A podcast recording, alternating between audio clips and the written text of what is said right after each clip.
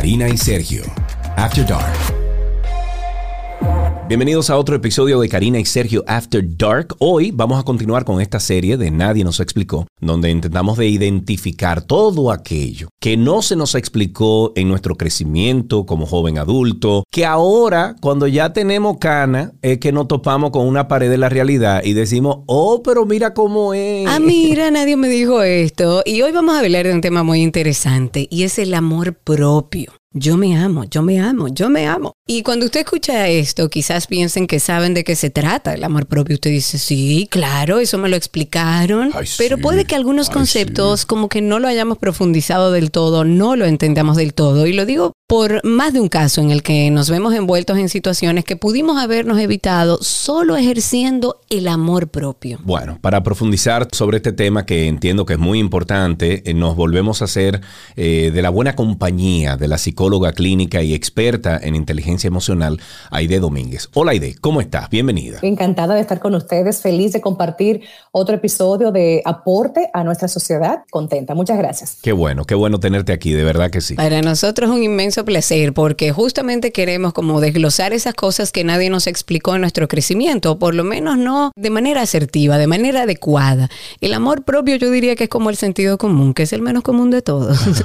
Entonces vamos a empezar para que la gente entienda lo que significa el concepto de qué es y qué no es el amor propio. Es muy sencillo de describir. El amor propio es una voluntad y disposición a valorarme, a quererme y cuidarme en todo momento. Es un estado donde yo puedo fluctuar porque hay situaciones, crisis, duelos donde mi amor propio no se deja sentir, pero es, es producto obviamente de que estoy en un mal momento y me siento cabizbajo, triste, apesadumbrado y con incertidumbres. Pero una persona con buena autoestima sabe identificar cuando a pesar de un mal momento su amor propio está de pies, lo sostiene, lo mantiene una actitud de resiliencia de lucha y de no perder la fe, independiente del momento que tenga. Y otra cosa importante, el amor propio te capacita para darle una mejor cara ante las cosas cotidianas del mundo complicado que nos ha tocado vivir. Amarte es respetarte, es valorarte y tener de ti una percepción bonita y también reconociendo al mismo tiempo tus defectos y tus áreas que no dominas o donde no eres bueno, sin sentirte mal por eso. ¿Qué les parece? Todo lo que tú estás diciendo, Aide, me hace sentido. O sea, lo, lo, escucho y digo, sí, es verdad, ok, es verdad. Pero entonces, ¿por qué se nos dificulta a nosotros, los humanos, los individuos, amarnos a nosotros mismos? O sea, darnos ese valor que merecemos nosotros sin atropellar al otro, obviamente, porque a lo mejor algunas personas piensan que ser un grosero o, o tú mandar a la M a muchísima gente, eso es saludable y eso es amarte a ti mismo. No, a lo mejor eso ya raya en la grosería, en la falta de educación. Pero ¿por qué que no podemos nosotros amarnos nosotros? Fíjate, esto tiene un origen más que nada familiar. Nuestra familia, padres y personas cercanas son las que le dan al niño y luego al adolescente esa identidad y esa seguridad de que tú perteneces a este grupo, de que tú eres importante, trascendente, de que tú nos importas. Entonces, cuando una persona crece sin esta seguridad ni identidad, ni sintiéndose validado emocionalmente, es muy probable que crezca con un pobre o con ningún amor propio. O sea que primero, ese es el primer paso, la familia.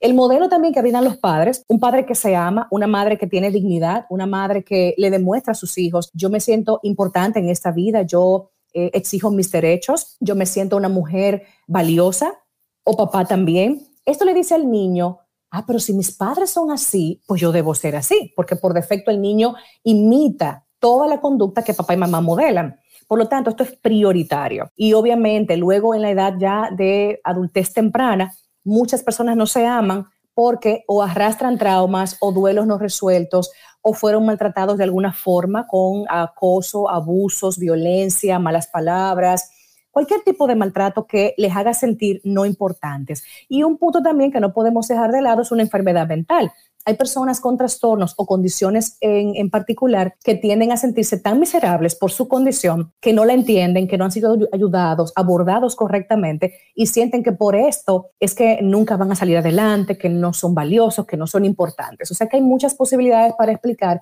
por qué nos amamos tan poco. Y no le podemos dejar, que ahora me acabo de acordar, el tópico comparación social, que ha agudizado el tema de las redes sociales. Ay, las redes sociales. El ver a las demás personas en su vida, lo que muestran lo que aparentan, lo que quieren impresionar, pues hace que tú te compares y que tú digas, pero yo no soy así, yo no soy tan atractivo o yo no vivo de esa forma. Pero claro, esto va a impactar dramáticamente a quien no tiene un buen amor propio. Quien tiene seguridad personal y se siente valioso, ve a otras personas y simplemente disfruta también y no le impacta a su vida. Sí, pero hoy en día entonces se están dando muchos casos de niñas y niños que eh, a lo mejor no tienen del todo desarrollado, vamos a decir que alguna condición de, inferioridad o una condición de, de depresión que por las mismas redes sociales y por lo lindo que todo aparenta en redes sociales, entonces todo eso aumenta en, el crecimiento de, esos jóvenes. O sea que estamos en un momento donde los padres tenemos que jugar, yo diría que una tarea, y me incluyo como padre porque estoy buscando un hijo, o sea que...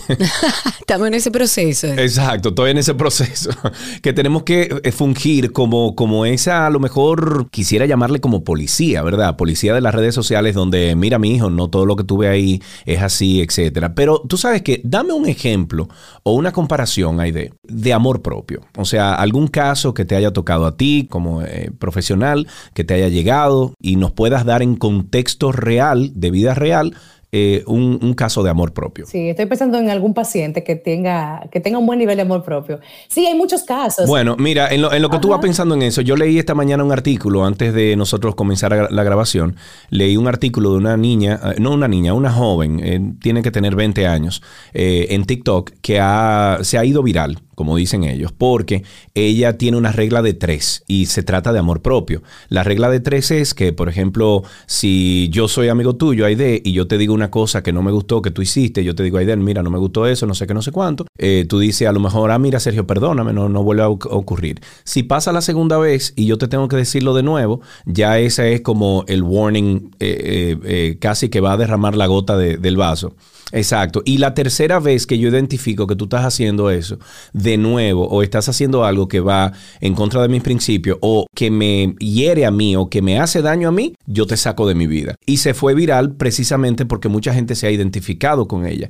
¿Eso sería amor propio? Yo lo comparto, eso se oye muy bonito. Claro, hay que también ver un poquito más del, como del trasfondo, porque no, no puede ser tan tajante, no siempre es tan tajante, porque si la otra persona a la que tú estás evaluando y dándole las oportunidades es una persona con problemas, está disfuncionando en algún área de su vida o tiene una condición mental, pues obviamente no se puede ser tan rígido, pero yo creo que es muy valiosa la aportación y que puede ser aplicable en muchos contextos. Claro que sí. Pues mira, pensando en, en algún caso que he manejado de buen concepto personal, porque hay muchas personas que buscan psicoterapia teniendo buen concepto personal. Eso no quita que tú no sepas manejar un problema o una crisis matrimonial. Claro. Fíjate, es una dama que tiene una vida importante en cuanto a ocupación, hijos, adolescentes, criando, se divorció hace un tiempo y se mudó a otro país. Y en ese país, pues obviamente ha pasado muchísimas situaciones. Y yo veo ese ánimo, ese optimismo de ella tan vital y tan bonito de que a pesar de las cosas que le han puesto como trabas en el trabajo, que le quisieron hacer un, como decimos dominicanamente, un chanchullo, un, chisme, y ella salió a flote, ella se defendió, ella fue y enfrentó a su jefa, le explicó la situación, dio su punto de vista, la retó a buscar pruebas, a ver las cámaras, y ella dijo, yo no voy a dejar que, que hagan conmigo lo que quiera, yo voy a a reclamar, voy a seguir hasta las últimas consecuencias porque sé lo que yo he hecho y lo que no he hecho. Y recuerdo esa gallardía, esa valentía en, en un país importante donde obviamente ella como inmigrante todavía en formato ilegal se lanzó y se atrevió por el amor propio que la adorna. ¿Y saben qué? fue fructífera. Su, el reto que hizo fue fructífero. Claro, siempre va a ser fructífero. Y te, te, escucho hablar a ti y el ejemplo que dio Sergio, y siento que de alguna manera, y corrígeme si no es así, hay de los límites de alguna forma son parte de ese amor propio. Establecer esos límites alrededor de nuestras relaciones sociales tiene que ver con amor propio. Sí, mucho, mucho. El que las personas a mi alrededor sepan hasta dónde pueden llegar conmigo o qué límites no pueden traspasar es un tópico fundamental porque si tu vida está a merced de los demás, hacen, deshacen, te usan, te buscan, te abusan, pues obviamente tú vas a sufrir mucho y tú te vas a sentir maltratado por la vida, porque la gente alrededor solo te busca para conveniencia o simplemente hace contigo lo que le da la gana. Y eso crea a largo plazo un malestar significativo, puede deprimirte y puede crearte una ansiedad importante también. Algo que me viene ahora a la cabeza y yo como madre, ¿cómo podemos nosotros instalar y enseñar a nuestros hijos sobre amor propio? Porque a veces tendemos a entender que inculcar amor propio a nuestros hijos es, tú eres el mejor, tú eres el no sé qué, tú eres... Eh, y le damos muchas afirmaciones que no sé si, si son positivas o no. ¿Cómo sería la forma adecuada, yéndonos un poco más atrás y hablando de educación,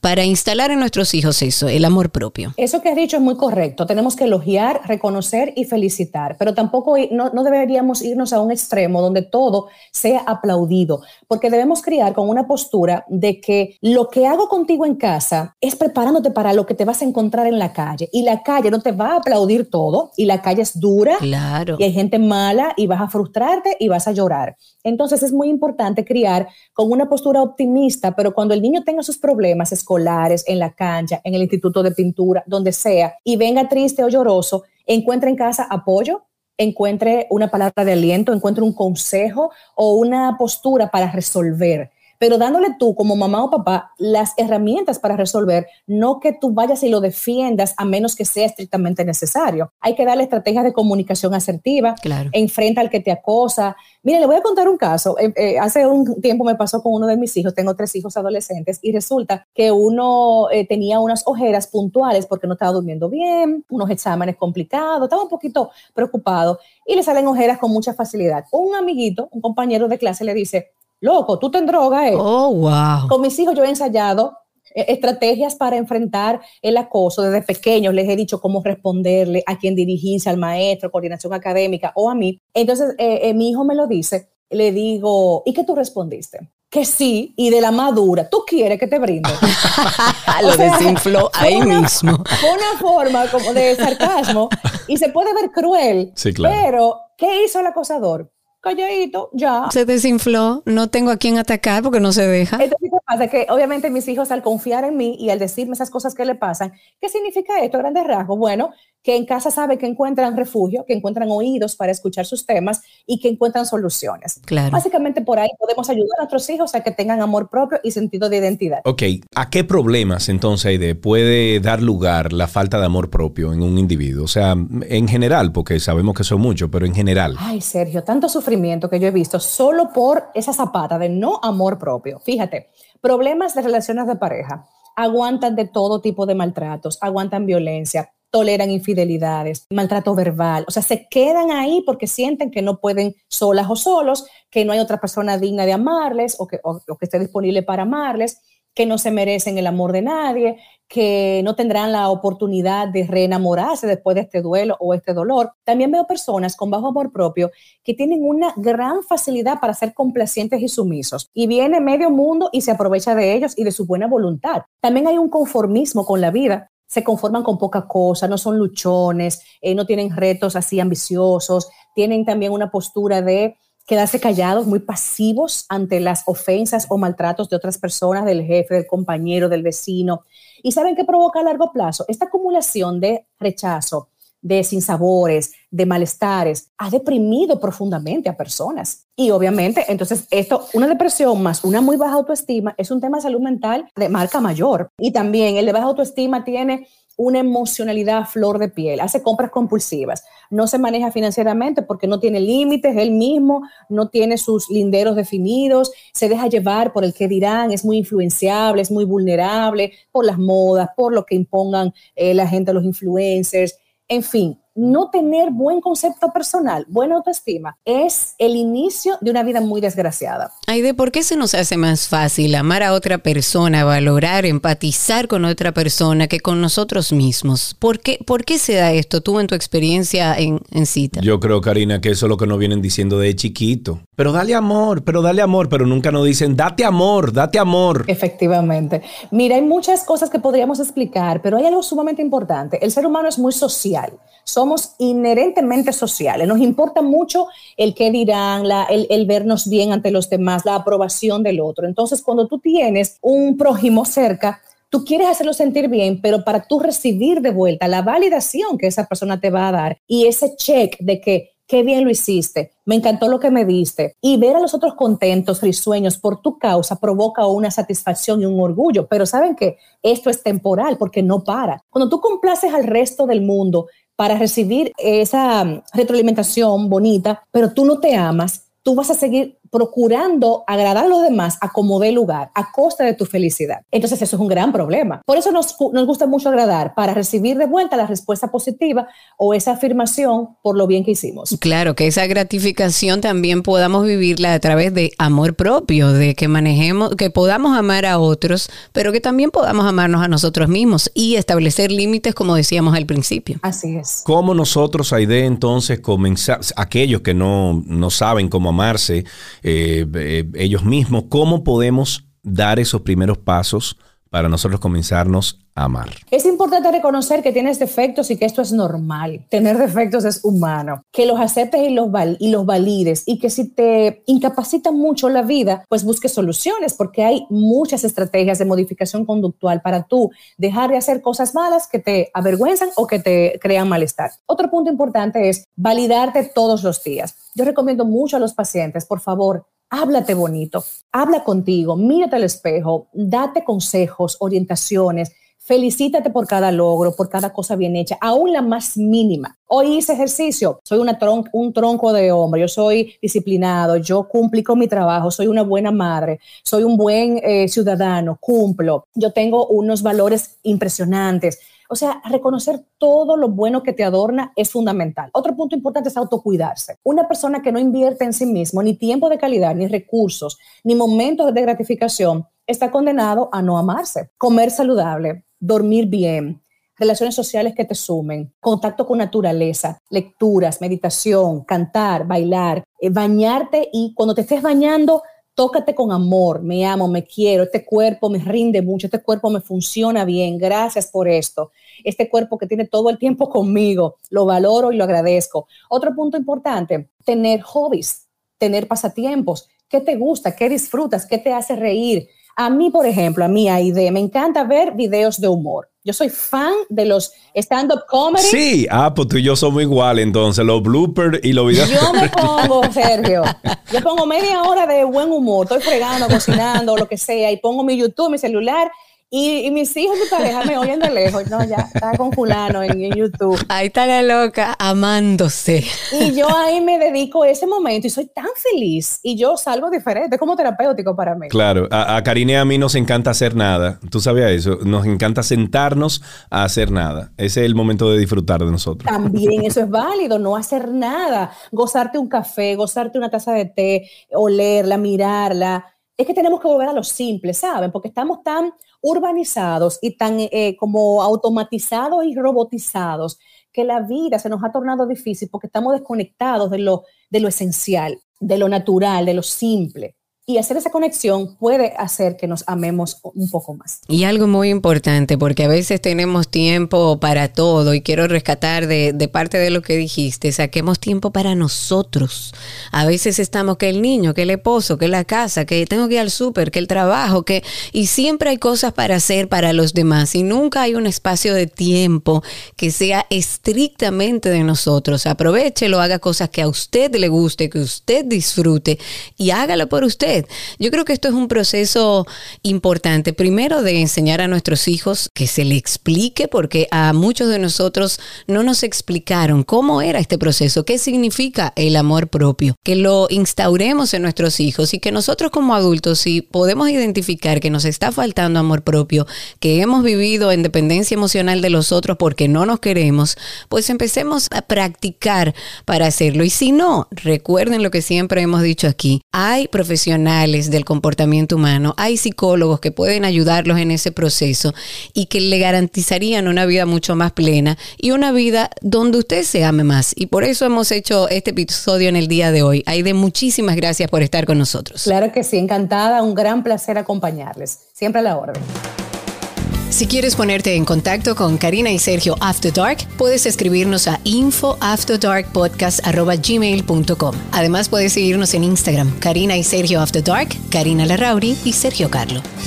Aunque no lo enseñan en las escuelas, Karina, el primer y verdadero amor de todas las personas debería ser el amor por uno mismo. Es la base de la estabilidad emocional que muchos anhelan porque nadie puede dar lo que no tiene. Es así, y te invitamos a amarte en todos los sentidos. Y por qué no, repórtanos ese amor a través de nuestras redes sociales. Recuerda que nos encuentras como Karina y Sergio After Dark en todas las redes sociales y haz un proceso de reencontrarte contigo mismo.